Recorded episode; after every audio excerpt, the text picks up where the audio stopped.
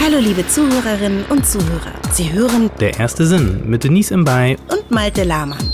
Begleiten Sie uns auf der Suche nach dem perfekten Klang. Präsentiert von der Hörregion Hannover. Viel Spaß. Hallo und herzlich willkommen zu einer weiteren Folge von Der erste Sinn, ein Podcast der Hörregion Hannover mit Malte Lahmann, der hier zu meiner Rechten sitzt. Hallo. Und äh, mit Denise Mbay, das bin ich. Und wir haben heute einen ganz besonderen Gast, denn wir begeben uns ja auf die Suche nach dem perfekten Klang. Gibt es diesen perfekten Klang? Wie klingt er? Hat ihn irgendjemand schon mal erfahren, gehört? Und unser Gast heute ist eine ganz fabelhafte Musikerin mit einem sehr besonderen Instrument. Malte, wann hast du das erste Mal von diesem Instrument gehört? Uff. Also das erste Mal das Instrument gehört, wie viele in irgendwie Star Trek Melodien oder in irgendwelchen Science Fiction Filmen, Serien, dass da mal irgendwas drin vorkam. Das erste Mal verstanden, was es ist, habe ich glaube ich wirklich erst relativ spät im Studium dann, wo wir uns damit auch mal beschäftigt haben. Was glaubst du, wie viel Prozent der Menschheit hat jemals das Wort gehört? Also vielleicht haben sich jetzt, ähm, denken manche schon nach, was könnte es sein, dieses, den Namen des Instrumentes gehört? Also jetzt so aus dem Bauch heraus, ich glaube 20 Prozent maximal. Ich muss sagen, ich habe es erst sehr spät kennengelernt, ungefähr vor 15 Jahren oder so. Und das erste Mal live gesehen vor fünf Jahren. Ja, in einem Konzertsaal.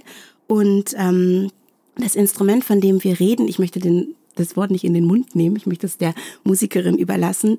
Das beschreibt uns jetzt vielleicht einmal unser Gast, Caroline Eick. Herzlich willkommen in unserem Podcast Der erste Sinn. Hallo Carolina. Hallo Carolina.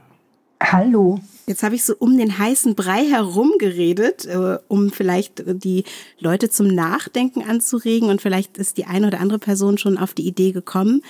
Was ist das denn für ein nebulöses Instrument, von dem ich gerade sprach? Das Theremin. Ähm, ja, es, ähm, man erkennt es nicht gleich am Namen, was es ist, denn es wurde nämlich nach dem Erfinder benannt, der das Instrument erfunden hat. Der hieß Leon Theremin. Und ähm, es ist ein Instrument, welches so eigentlich mit keinem anderen zu vergleichen ist. Das Theremin ist eines, ja, ist das ziemlich das einzige Instrument, was man komplett berührungslos spielt. Also es ist ein Instrument ohne Saiten oder ohne Tasten, ein Instrument, das man eigentlich in der Luft spielt sozusagen. Richtig. Man kann allein durch Gesten in der Luft die Tonhöhe und die Lautstärke verändern und Klänge erzeugen. Und das sieht erstmal mal so futuristisch aus, wenn man das sieht. Und dabei ist es tatsächlich dieses Jahr 100 Jahre alt geworden. Also ist die Erfindung 100 Jahre alt geworden. Wow. Ähm, der Leon Theremin hat das der 1920 entwickelt und äh, ja, ist, hat sozusagen den Grundstein gelegt für die elektronische Musik. Es ist nämlich ein elektronisches Instrument.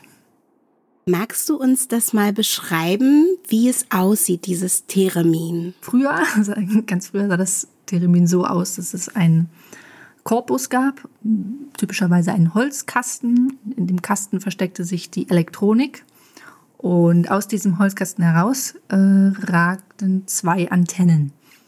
Und wenn man von vorne drauf schaut, ähm, auf der einen Seite die, eine gerade Antenne, auf der anderen Seite eine gebogene Antenne. Wie so eine Schlaufe sieht das aus. Und der Spieler steht also vor, den, vor dem Instrument, vor den beiden Antennen und äh, je nachdem, in welcher Entfernung er sich zum Instrument befindet, kann er mit der einen Hand die Tonhöhe und die andere, der anderen Hand die Lautstärke beeinflussen. Heute ist das ein bisschen kompakter, also der Holzkasten ist nicht mehr so ein großer Kasten, sondern ist ein bisschen kleiner geworden, aber die beiden Antennen gibt es immer noch. Und eine Antenne ist horizontal, eine ist vertikal. Und ist es Richtig. immer so, dass ähm, auch mit der immer mit der rechten Hand die Tonhöhe gespielt wird? Oder ist es, gibt es das auch andersrum, sozusagen für Ein Linkshänder? Linkshänder. Theremin.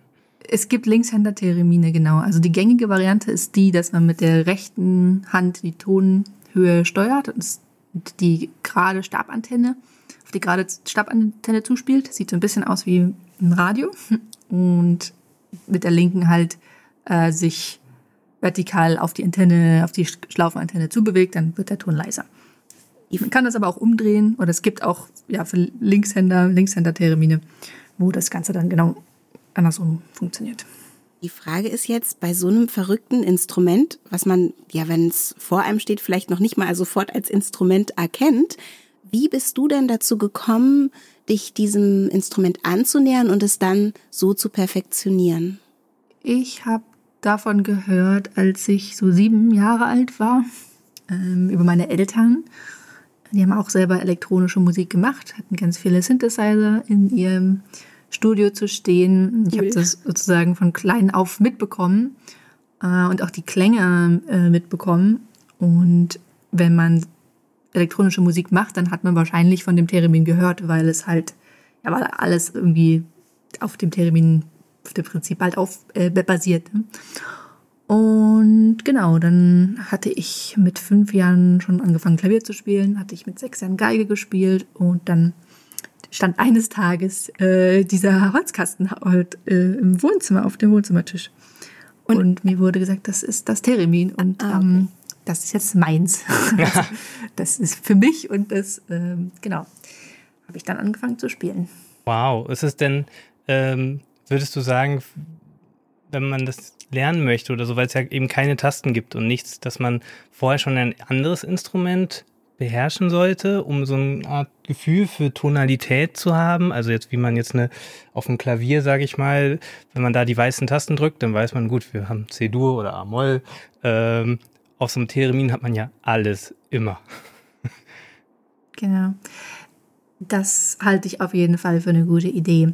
Also gerade das Klavier ist gut, weil es halt visuell die Töne so gut unterteilt und man sich das gut vorstellen kann.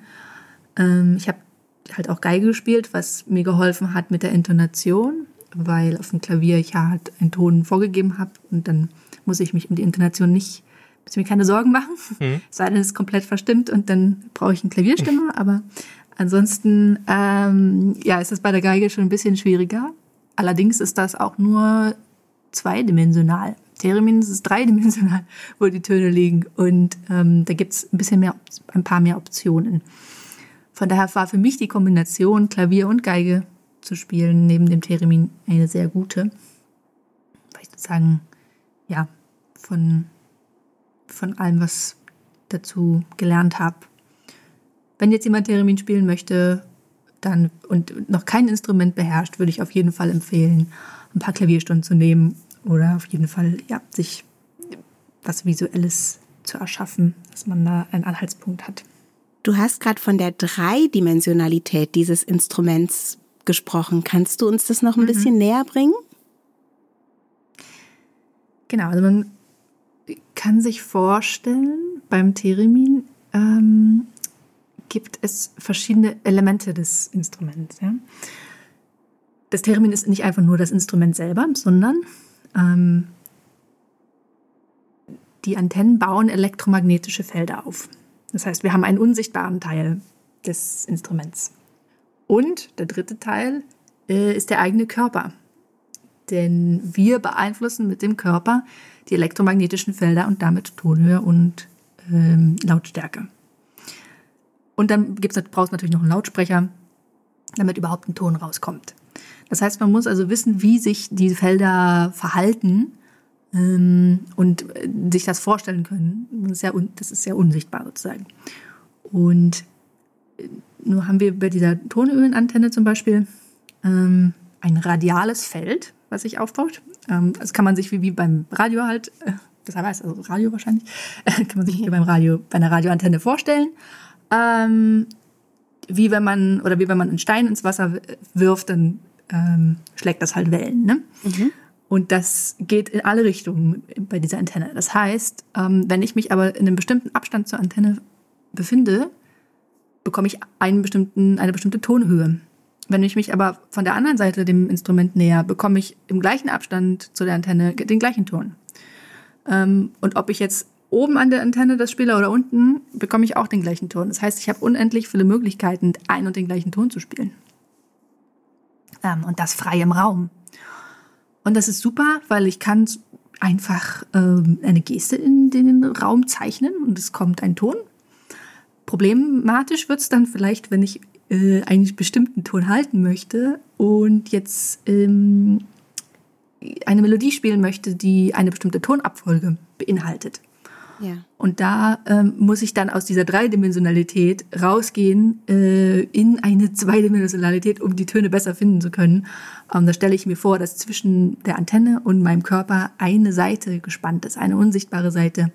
Und im Prinzip auf dieser einen Linie kann ich alle meine Töne finden.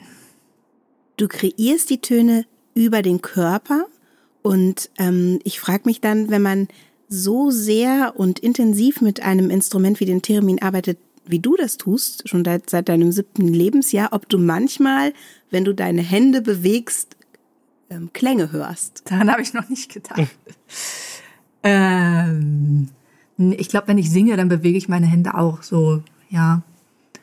Hm, ist ja ich, Aber äh, ist lustig. Nee, das ist mir noch nicht, noch nicht passiert. Okay, also das wäre für mich aber, jetzt so. Ja, aber ja, wenn ich, wenn ich spreche oder singe, bewege ich meine Hände sehr viel, wahrscheinlich in, ähnliche, in ähnlicher Form. Jetzt gibt es ja bei alten Instrumenten, also ganz alten Instrumenten, Geige und so, da gibt es ja wahrscheinlich äh, ganz verschiedene Techniken, die sich Leute ausgedacht haben. Dann haben sich welche bewährt, andere wieder weniger bewährt. Und dann gibt es so eine Geigenschule, äh, gibt es wahrscheinlich bei vielen anderen klassischen Instrumenten auch, die es schon ganz lange gibt.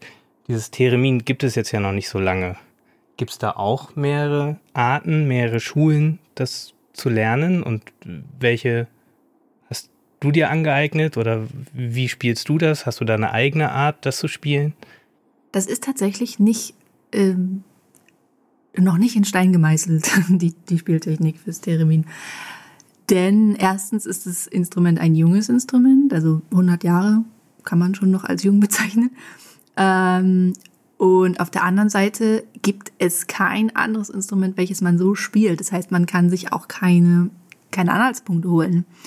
Also ein Akkordeon zum Beispiel, ähm, was Tasten hat, das ist auch ein junges Instrument, aber das kann man vielleicht annähernd an ein Klavier äh, sich, da, sich da Techniken abgucken vielleicht. Und deshalb hat es auch eine Weile gedauert, bis ähm, sich Spieltechniken entwickelt haben für das Theremin. Noch dazu kommt, dass die Instrumente vor 100 Jahren oder 80 Jahren ähm, ganz anders aussahen als die heutigen und auch anders klangen. Mm, der Tonumfang war zum Beispiel ein anderer, also die alten RCA-Theremine, die in den USA gebaut wurden, hatten, glaube ich, nur so drei bis vier Oktaven. Heutzutage die moderneren Instrumente haben bis zu sieben, acht Oktaven. Das heißt, die Tonabstände äh, sind andere. Da, wenn, man mehr Töne im gleichen Raum hat, dann sind die Tonabstände enger. Und genau, entwickelt hat sich das so. Also ähm, eine der bekanntesten Thereministen ähm, war Clara Rockmore, die Geige gespielt hat und dann äh, Probleme bekommen hatte mit, mit ihrer Bogenhand oder mit, mit, ja, mit ihrer Hand und aufhören musste und Leon Theremin kennengelernt hat in den 20er, 30ern und ähm, dann aufs Theremin umgestiegen ist. Und da sie Geigerin war, hat sie sich, äh, wie, genau wie auf der Geige, äh, vier, wie man von der Geige mit vier Fingern spielt, hat sie sich fürs Theremin vier Positionen ausgedacht, mit der sie verschiedene Töne anspielen kann. Ähm, ich selber habe bei einer Lehrerin gelernt, äh, der Lydia Kavina. Die hat Komposition und Klavier studiert. Ähm, sie hat mir fünf Positionen beigebracht. Ähm, das heißt, da gibt es schon so eine, so eine Entwicklung. Ähm, ich habe gerade heute Morgen lustigerweise äh, alte Videos gesehen, wie sie mich unterrichtet. die habe ich schon, die waren ewig vergraben. Ähm, genau, das war ganz lustig, wie ich, man hat eigentlich, ich habe gelernt, Gesten nachzumachen. Also ich habe gelernt, wie sie hat mir was vorgespielt und ich habe versucht, sie zu kopieren. So ein bisschen wie beim Tanzen, ja. Also mhm. weil Tanzen, da hat man ja auch nur die, die, den eigenen Körper als Referenzpunkt. Ähm, und so ist es beim Thereminspielen auch. Natürlich in, in Bezug zum Instrument, aber erstmal ist man selber das Instrument auch. Genau, ich habe auch noch auf einem Theremin gelernt, was äh, angelehnt war an so ein altes Instrument. Das heißt, äh, die Tonabstände waren ein bisschen kompliziert angelegt. Um, ähm, kann man sich ein bisschen vorstellen, wie bei einer Geigenseite. Je höher die Töne werden, desto enger werden die Tonabstände. Mhm. Als ich dann, ich glaube, so 15, 16 Jahre alt war, kam ein neues Instrument auf den Markt, ähm, welches unter anderem die technische Neuerung hatte, dass man Register schalten konnte. Und das heißt, man konnte ähm, ausgehend davon, ähm, ausgehend davon war das Feld so eingestellt, dass die Tonabstände alle gleich zueinander waren, wie auf dem Klavier. Was natürlich ein Vorteil ist, wenn man in der Luft ist, wenn man sich in der Luft bewegt und eh schon nichts sieht und ähm, dass dann wenigstens die, man sich verlassen kann, dass der nächste Ton genauso weit weg liegt von dem mhm. Davor, äh, wenn ihr versteht, was ich meine. Also habe ich dann in der Zeit äh, mir eine Spieltechnik ausgedacht, bei der ich mit acht Fingerpositionen spiele. Mhm. Ähm, wir sind also von vier auf fünf auf acht, weil ich nämlich ähm, gesagt habe, ich möchte meine, meine, die Luft noch konkreter ausmessen können. Ich möchte nicht nur sagen, ah, ich, ich stelle mich in einem bestimmten Abstand zum, zur Antenne, zum Instrument hin, sondern ich möchte einen ganz bestimmten Tonabstand mit meiner Hand ausmessen können. Und das war für mich am naheliegendsten, eine Oktave in eine Handlänge zu bekommen, eine Handspanne. Und darauf baut meine, meine Spieltechnik auf, die ich dann aufgeschrieben habe da war ich 17, habe ein Buch rausgebracht. Und diese Oktave und diese Acht-Finger-Position, das hat sich jetzt ver verbreitet. Ähm, und ich glaube, dass ja, das so eine Evolution ist ähm, und ähm, das immer sich weiterentwickeln wird. Momentan schreibe ich in meinem zweiten Lehrbuch und da sind auch schon wieder Neuerungen drin und es, ähm, ja, wird noch eine Weile so gehen, glaube ich. Ist noch nicht, noch kein Ende der Forschung. Wow. Wir sind noch nicht am Ende der Forschung angekommen. Auch spannend, ne, dass man quasi Teil, also wirklich Teil der Musikhistorie auch wird, wenn man das Instrument prägt und wer weiß, vielleicht eventuell gibt es ja auch mal ein, eine Version dieses Instruments, wo du dann auch noch mal mit äh, Instrumentenbauern dich zusammengesetzt hast und gesagt hast, das und das könnte man vielleicht auch noch verbessern. Also, wenn genau. das noch sich die ganze ja, Zeit so entwickelt. Das gibt es bestimmt auch, ja. Dein Theremin ja. sieht ganz besonders aus. Also ich habe mir jetzt ein paar angeguckt. Es sieht anders aus als andere. Ist das ein, ähm, ich, ich, ich Malte, ich, ich wackel die ganze Zeit mit meinen Fingern hier rum, weil ich äh, versuche mir gerade vorzustellen, wie ich das selber spiele. Was ein bisschen Aha. lächerlich, glaube ich, aussieht. Aber du hast eine andere, äh, also es ist ein besonderes Instrument oder irre ich mich da? Es ist eins von der Stange. Ähm, genau.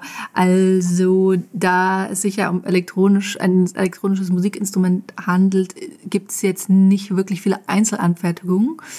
Ähm, nur das wird heutzutage nicht mehr hergestellt, das, deshalb sieht man das nicht so oft. Hm, das wurde von Robert Moog noch äh, gebaut oder designt. Der ist ja, glaube ich, 2005 gestorben. Und das war so das Letzte, was er, was er auf den Markt gebracht hat.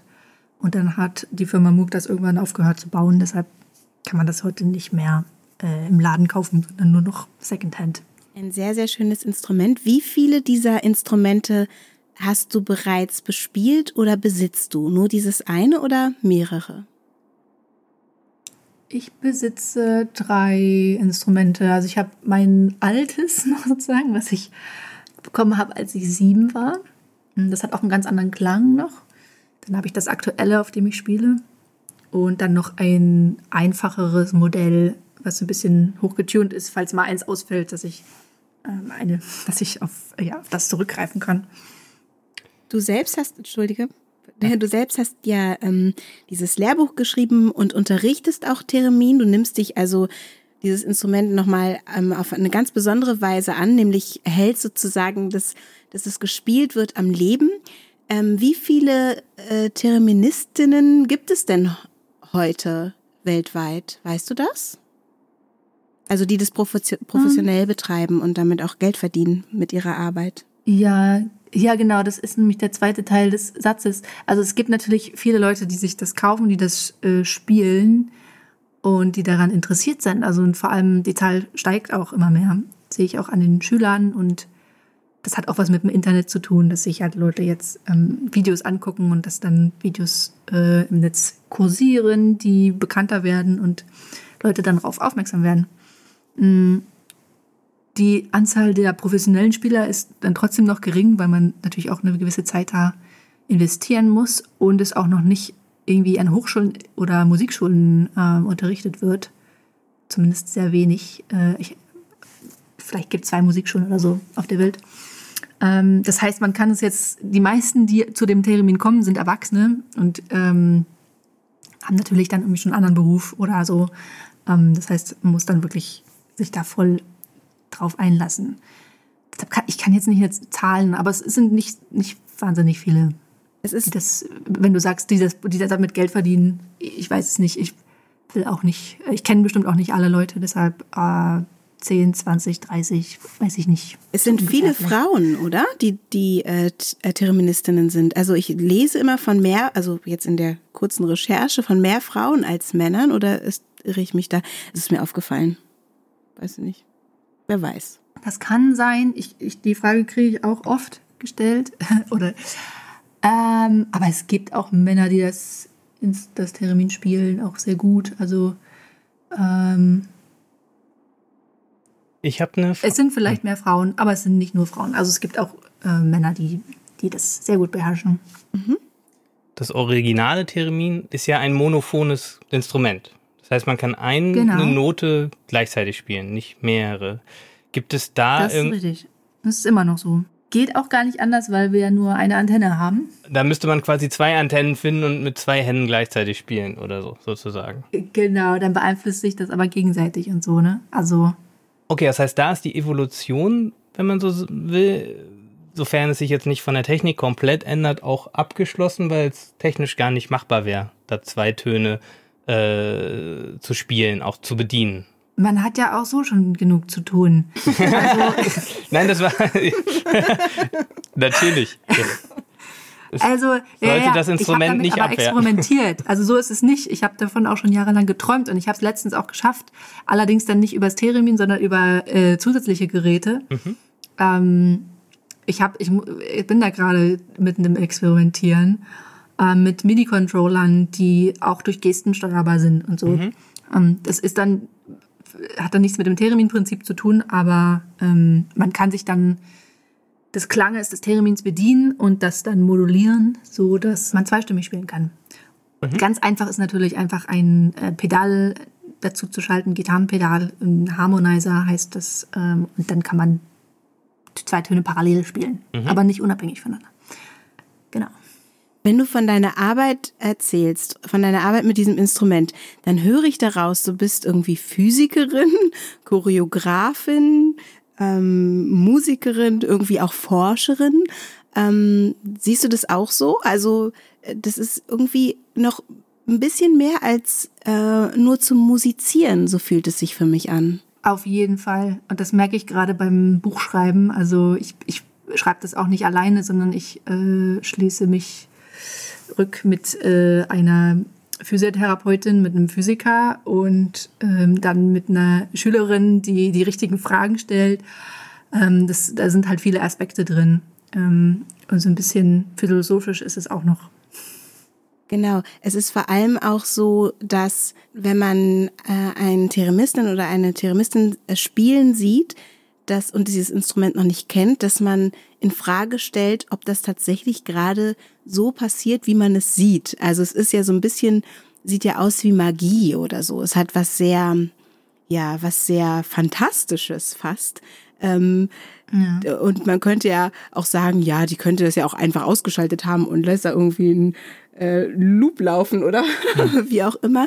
Es ist so ein bisschen, ja. ähm, hast, kriegst du sowas manchmal zu hören, dass die Leute sagen, ey, ich verstehe gerade nicht, gar nicht, wie das gehen soll.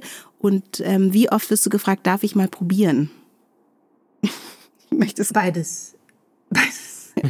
also Genau, erstens kann ich das total nachvollziehen, wenn da einfach jemand in der Luft wedelt ähm, und sagt, ach, okay, und da kommt jetzt ein Ton raus, weil man sich das so schwer vorstellen kann. Also für mich ist es natürlich schon normal, ja. Ähm, und ich muss auch sagen, ich sehe ganz, ganz offensichtlich, ob jemand jetzt Playback spielt oder ob er das wirklich spielt, weil ich die einzelnen feinen Bewegungen analysieren kann.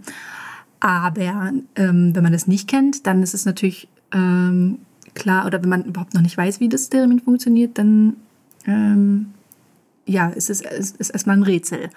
Und deshalb erkläre ich das auch gerne, äh, auch im Konzert. Ähm, und lasse die Leute erstmal für ein, meistens für ein Stück im Dunkeln und dann äh, lüfte ich das Geheimnis. Natürlich gibt es Leute oder viele Leute, die das gerne probieren wollen, das Theremin. Deshalb biete ich auch Workshops an und ähm, ja, das Tolle ist ja, dass man es nicht anfasst. Das heißt, es kann nichts kaputt gehen. Aber du musst es, wenn, wenn sich jetzt jemand vor dein Termin spielt, dann musst du es neu stimmen, weil mein Körper wahrscheinlich anders schwingt als deiner? Oder wie, wie ist das? Äh, richtig beobachtet, ja, genau. Also die Kapazität, die Eigenkapazität ist ja eine andere von jedem elektrisch leitenden äh, Objekt. Ne? Und ähm, da ist meine, Eigen meine Kapazität eine andere als deine. Deshalb kann ich jetzt für dich nicht das Theremin einstimmen. Also das ist nicht so wie beim Geigenunterricht, wenn man klein ist, dann stimmt noch die Lehrerin oder der Lehrer die Geige ein, sondern das muss man selber machen. Das ist auch so am Anfang eigentlich die schwierigste, das erstmal zu lernen. So, weil man da eigentlich schon den zweiten Schritt vor dem ersten geht, aber den muss man nun mal machen, um ja, um das Spielen zu gewinnen. Ändert sich das auch? Bei dir merkst du, dass es vielleicht manchmal auch anders ist? Also wenn du jetzt mehr Wasser getrunken hast oder irgendwas, was mit deinem Körperenergiehaushalt was macht? Also ich, ich merke, ich bin mir ja am nächsten, wenn ich das Theremin spiele. Ne? Und ich merke ganz genau, wie fühlt sich heute meine Hand an, wie fühlt sich mein Körper an. Bin ich ruhig, bin ich aufgeregt? Ähm, und das spiegelt sich sofort im Ton wieder ähm, habe ich einen guten Griff, ja, kann ich irgendwie die Luft gut greifen oder ähm, ja, fühlen sich meine Finger vielleicht ein bisschen müde an oder so. Und das ähm, ja, schlägt sich halt auf den Ton wieder. Das ist ein Spiegel. Versuche das aber eher zu beobachten, genau. Also spiegelt sich wieder, richtig. Mhm. Was machst du denn, um dich vorzubereiten auf dein Spiel? Also du hast ja auch schon große Konzerte gespielt, wahnsinnig aufregende Dinge wahrscheinlich, auch mit großen Orchestern. Du bist ein richtiger Star als Theremistin und ähm, du hast ja auch ein Echo, ein Klassik-Echo gewonnen und alles Mögliche. Und wie bereitest du dich auf so ein großes Konzert vor, wenn du sagst, ähm, ja, wenn ich aufgeregt bin, dann zittert vielleicht meine Hand ja. auch oder so. Wie machst du das? Zwei Sachen. Erstens, ich bin zum Glück nicht so oft aufgeregt weil man muss natürlich gut vorbereitet sein. Äh, und zweitens, ich habe immer den Bonus, dass viele Leute das Theremin noch nicht kennen. Und den Bonus hatte ich von Kind an und irgendwie ist das so bei mir hängen geblieben, dass ich, ähm, dass mir das irgendwie so eine Sicherheit gegeben hat und auch eine Freiheit, ähm, dass ich wusste, okay, die Leute denken jetzt, ich kann zaubern. Ja, voll gut. Und und das, das hat sich bis jetzt getragen. Mm. Aber natürlich, wenn man das Stück nicht geübt hat und mit sich selber nicht zufrieden ist, dann, äh, ja, dann, dann bin ich aufgeregt. Das ist total schön. Mit dem das, ich, ich finde es so schön, dass du sagst, du hast so die Freiheit, weil, ähm, weil dieses Instrument so unbekannt ist und auch der Mut äh, zu sagen, das wird jetzt, wurde jetzt, äh, weiß ich nicht, 80 jahrelang so gespielt, aber ich spiele es jetzt so und entwickle neue Techniken oder so. Ähm, also nur so als Mutmaßung. Äh, es ist schön zu hören, ja. dass du dich frei fühlen kannst mit diesem Instrument. Auf jeden Fall. Also ich bin dem Theremin auf vielen Ebenen dankbar. Für mich ist Freiheit ein ganz, ganz großer äh, Teil in meinem Leben, den ich ähm, mir erarbeitet habe und das halt in der Ebene, äh, dass ich mental frei bin, wenn ich musizieren kann, äh, wenn ich musiziere, äh, weil nur dann kann ich mich mit der Musik ganz verbinden. Aber auch ähm, ich bin frei zu reisen. Dieses Jahr vielleicht nicht, aber äh, ich, ich kann mich mit Leuten verbinden, die das gleiche, die gleiche Interesse haben. Ich ähm, fühle mich überall zu Hause, weil die Familie so klein ist, der Thereminspieler. Ähm, Und beim Spielen gibt es eine so eine Balance zwischen kompletter Fokussiertheit, weil sonst triffst du den Ton nicht, und aber gleichzeitig einer Freiheit, ähm, da du nichts anfällst und du die Einzige bist, die die Kontrolle hat über den Ton und dein Atem verändert den Ton ähm, und nichts anderes. So, und ja, das ist eine Balance, die ich da finde. Und nochmal um auf die Vorbereitung zu kommen, also vor so einem großen Konzert, ähm, es ist wichtig, dass ich mich irgendwie geerdet fühle und dass ich mich äh, gut fühle, dass ich äh, genug getrunken habe, äh, genug gegessen habe und dass die alle Aspekte irgendwie stimmen. Und das ist sehr feinfühlig. Ne? Also ich bin, ja, einmal ist mir das passiert, zum Beispiel, da hatte ich wirklich ein großes Konzert auf, auf, der, auf einer großen Bühne mit Orchester und es lief alles super. Und dann im Konzert hatte ich so ein Seidenkleid an und plötzlich rutsche ich dann ähm, und der Boden war rutschig.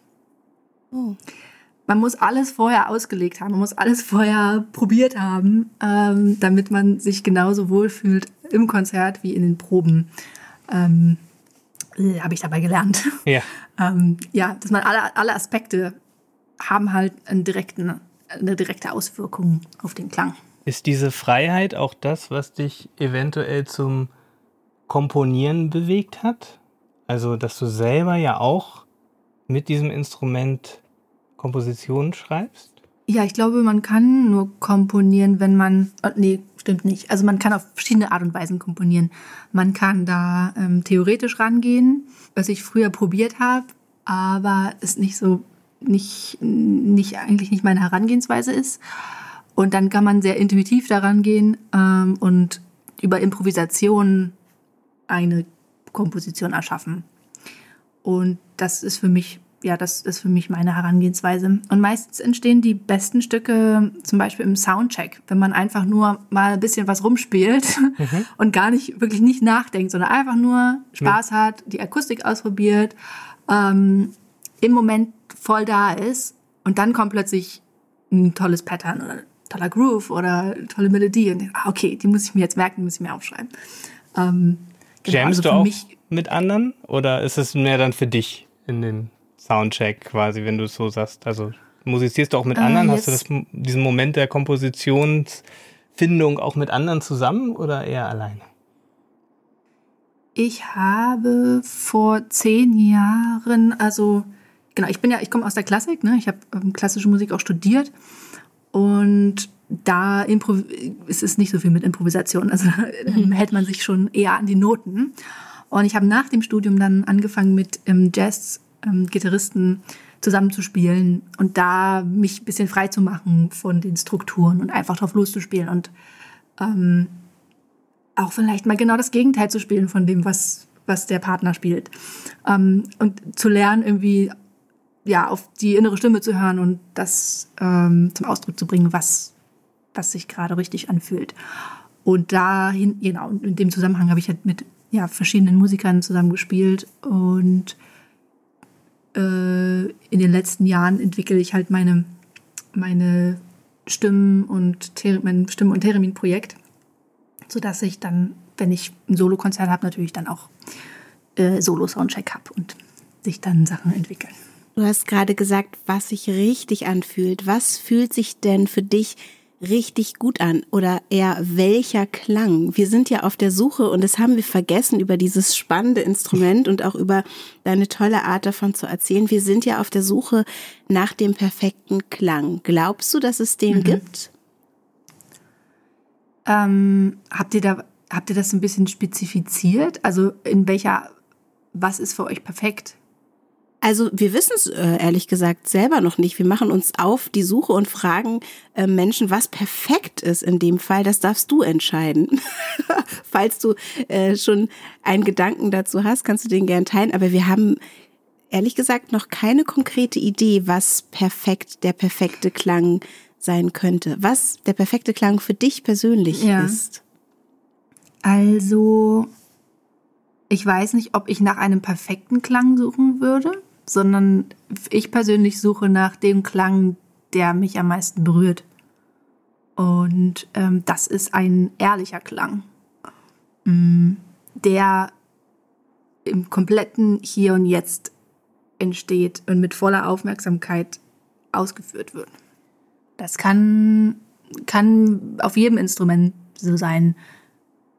Die Stimme ist für mich, äh, weil es am nächsten auch zum, ähm, ja, zum menschlichen Körper natürlich ist, ist äh, kommt da für mich persönlich vielleicht näher ran als jetzt ein Klavier zum Beispiel, aber es kommt auch darauf an, wie, wie das jemand spielt. Also ich glaube, von der Klangfarbe her äh, kann, das, kann es jedes Instrument erschaffen, den, den perfekten oder den, den echten wahren Klang, den ihr vielleicht sucht. Ähm, ja, natürlich habe ich persönliche Präferenzen. Dadurch, dass ich mit dem Klang des Theremins aufgewachsen bin, äh, tendiere ich schon so in ähm, stimmenartige Richtung. Ähm, was mich total berührt, sind Sänger oder Sängerinnen, die mit so einem Glissando singen, ohne Vibrato ganz rein. Und das, das ist für mich persönlich ähm, sehr berührend. Ich krieg ähm, ab und zu, wenn du erzählst, eine Gänsehaut. Und ähm, ich glaube, das liegt daran, dass du hast vorhin schon gesagt, ähm, es ist nicht nur Choreografie, Physik, ähm, Musikalität, sondern es ist auch Philosophie.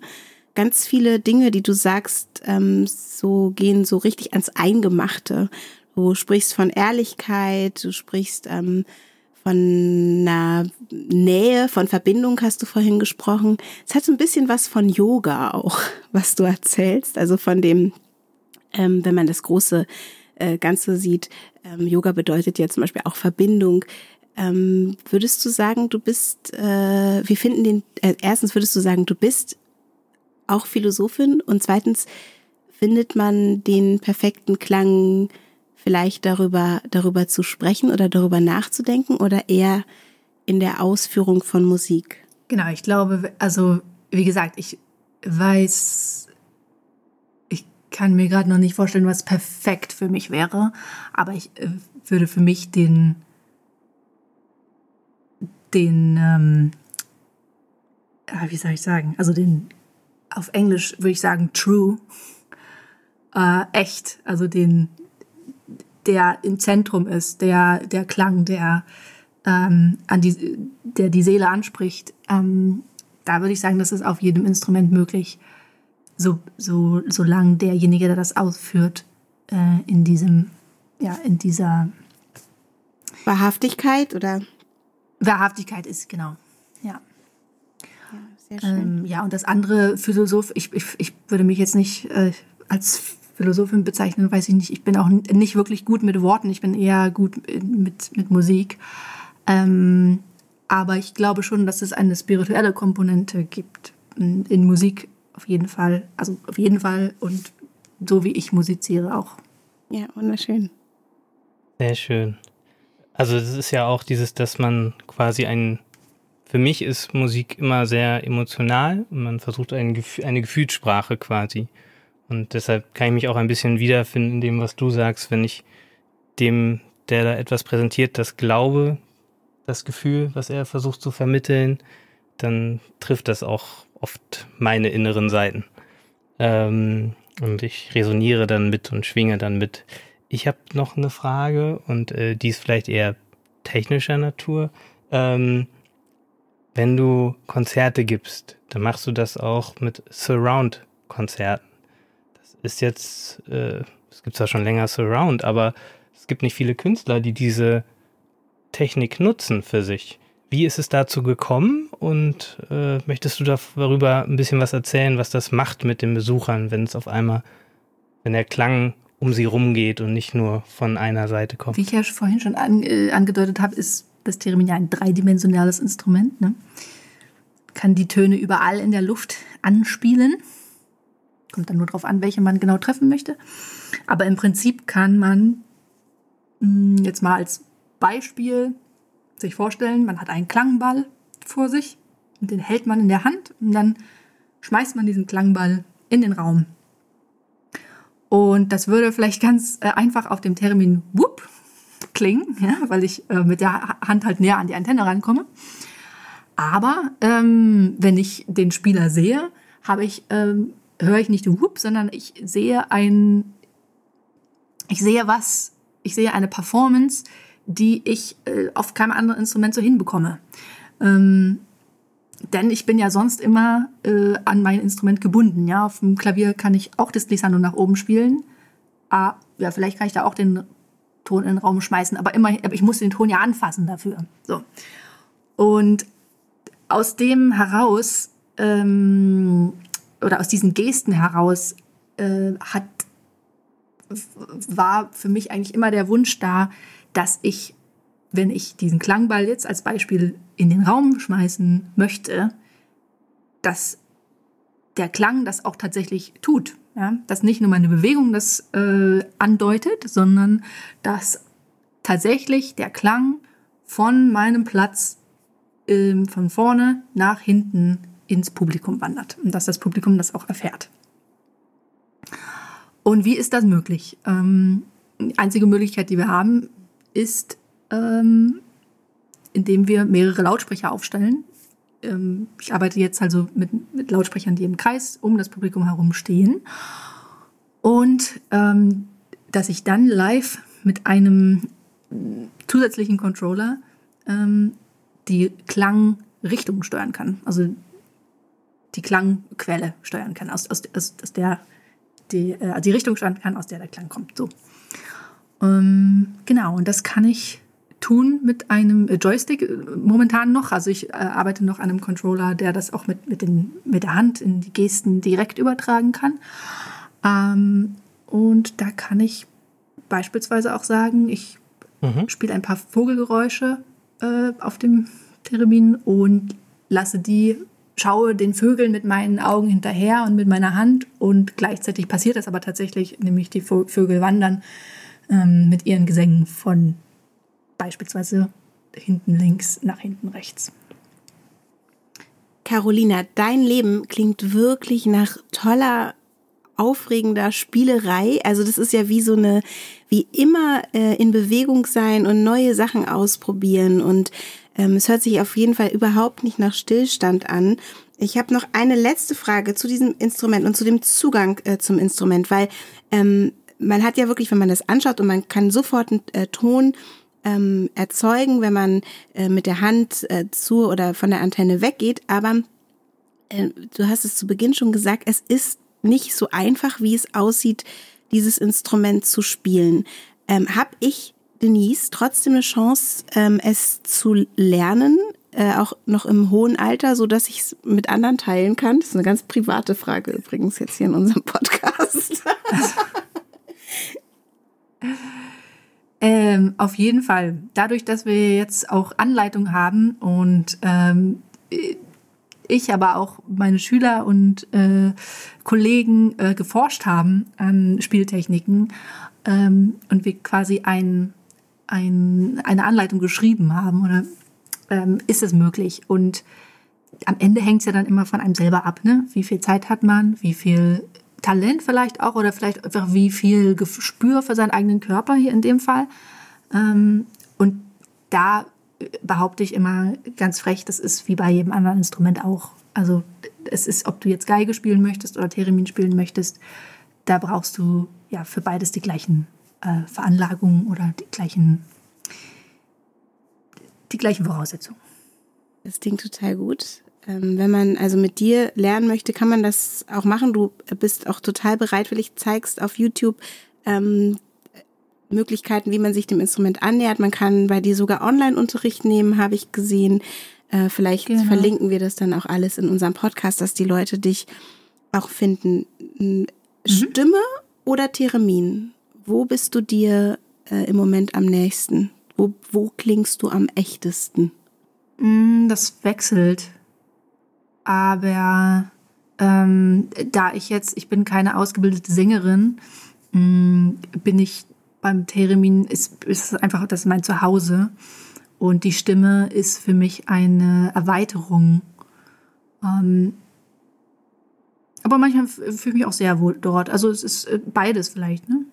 und dann wechselt es manchmal. Man, manchmal fühle ich mich vielleicht auch nicht so gut, fühle ich mich gut in der Stimme und meine, meine Arme sind vielleicht müde. Dann, äh, ja, das, das wechselt. Du bist ja quasi wie eine Botschafterin dieses Instruments und äh, meine Frage ist, Was würdest du dir für die Zukunft wünschen? Es kann terminspezifisch sein, kann aber auch ganz allgemein sein über Klang. Was würdest du dir für die Zukunft wünschen, was in, in, in der Audiowelt passieren soll? Wünschen, was ich mir wünsche für die Audiowelt. Naja, oder für die, für die, also, für den Wohlklang vielleicht. Für den Wohlklang, okay, verstehe. Ähm, ja, ich wünsche mir, dass Leute ehrlichere Musik machen. Also viele machen das auch, das möchte ich gar nicht sagen, aber dass grundsätzlich ähm, wir ehrlichere, ehrliche Musik hören, auch im Radio und ähm, dass, dass Leute sich dafür sensibilisieren vielleicht. Hm. Ich finde das mit der ehrlichen Musik für mich total greifbar. Also diesen Wunsch, den zu haben. Muss ehrliche Musik immer perfekt sein? Also muss es. Ähm, nee, genau. das gar, also gar nicht. Also ich, das ist ja die Frage, was perfekt ist. Ähm, ja. Grundsätzlich sehe ich alle Dinge, die wir tun, ob es jetzt Theremin spielen ist oder Geige spielen oder ähm, was auch immer für, für Aktivitäten, als eine Art, ähm, als ein Werkzeug, woran wir wachsen können. Ähm, deshalb, viele Leute fragen mich, ah, was wünschst du dir für die Zukunft des Theremins? Ähm, Botschafterin ja, aber ich sehe das nicht so eng, denn für mich ist das Theremin mein Werkzeug, um mich auszudrücken und um über mich zu lernen und über andere Menschen zu lernen. Und es gibt Leute, die das Theremin toll finden, die den Klang toll finden. Und dann gibt es auch Leute, die das nicht toll finden. Und das ist genauso in Ordnung. Also ich äh, fühle mich da nicht als Missionarin oder so. Grundsätzlich würde ich mir wünschen, oder ja, wenn, wenn Leute für sich ein Werkzeug entdecken, und ob es jetzt ein Musikinstrument lernen ist oder was anderes, ähm, wo sie zu sich finden können und wo sie einen Zugang zu sich selbst finden können ähm, und in sich reinhören können. Und das dann übersetzt in, wenn wir ehrliche Musik machen, heißt es für mich, dass wir uns selber kennen und das ausdrücken können. Und das würde ich mir wünschen, dass das äh, noch häufiger zu hören ist. Ähm, oder, ja, was heißt wünschen? Es wäre schön, ja. Schön. Auch Radiosender und äh, Fernsehen und äh, Internet mehr ehrliche ja, ich Musik gemerkt, zeigen ich, ich habe gerade gemerkt, ich, ich höre halt fast kein Radio und kein Fernsehen, deshalb kann ich das eigentlich gerade gar nicht beurteilen, aber ähm, ich weiß es nicht. Das traue trau ich mir jetzt gerade nicht, ein Urteil darüber zu fällen, aber. Nee, aber die ähm, Erfahrung, die du gemacht hast, die ist ja einfach so wertvoll. Dass halt ein Instrument, ob das jetzt das Theremin ist oder ein anderes Instrument, das dafür sorgen kann, dass man sich selber besser kennenlernt und halt eine andere Art von Ausdrucksmöglichkeit lernt das ist ja auch sehr, sehr viel wert. Und da drin ist ja auch diese Ehrlichkeit, mhm. wenn man sich dann ganz entblößt quasi und mit dieser Musik ausdrückt, das ist dann ja schon sehr, sehr ehrlich und das kann ich total nachvollziehen, dass das schön wäre, wenn das mehr passieren würde. Und vielleicht ist es beim Termin wie auch bei der Stimme wirklich dann nochmal ein Stückchen näher an einem selbst dran, weil eben der Körper, der eigene Körper so eine große Rolle mitspielt, obwohl eine Pianistin auch sagen würde, ich brauche auch meinen Körper und ich spüre mich ganz genau und, und man sieht ja auch da Bewegungen oder so, aber das ist ja nochmal eine andere Komponente, wie der Körper dort mitklingt. Das ist richtig, ja. Wobei man bei jedem, äh, mit jedem Instrument halt äh, lernen kann. Also es geht ja nicht nur darum, um das Spielen, sondern auch darum, um den Übeprozess, ja, wie, wie ungeduldig bin ich, ähm, äh, höre ich mir zu oder versuche ich was äh, zu spielen, versuche ich mich zu verbiegen, äh, versuche ich so zu spielen, wie jemand anders mir das gezeigt hat oder wie ich, wie ich denke, dass es klingen soll, anstatt so zu spielen, wie ich möchte, dass es klingt. Also solche Sachen, ne? Also ja. Und dann kann es sein, dass vielleicht ein perfekter Klang gar nicht ähm, perfekt im Sinne von rein, also ordentlich gespielt oder tonal richtig ist, sondern vielleicht, ähm, dass er gefühlt wird auf irgendeine Art. Ähm, würdest du das unterschreiben? Ja. Genau, also ich komme wieder darauf zurück, dass für mich, also perfekt äh, gibt es ja auch irgendwie nicht. Ne? Also das äh, für mich äh, komme ich dann nicht so an den Begriff ran, aber ähm, für mich am am nächsten wäre ein Klang, der mich ins Hier und Jetzt bringt. Wunderschön, das ist ein total schönes Schlusswort. Es macht aber auch irgendwie unsere Suche nicht einfacher. Ich finde, ich, ich, find, ich habe sehr viel gelernt in, in, in dieser Folge. Vielen ich Dank. Ich habe auch wahnsinnig viel gelernt. Ähm, vielen, vielen Dank, Caroline Eick. Danke äh, für dieses tolle Gespräch. Danke für deine Offenheit. Ähm, du hast uns dein Instrument näher gebracht und wir durften dich auch ein bisschen kennenlernen. Vielen Dank. Dankeschön. Ja, vielen Dank für die Einladung.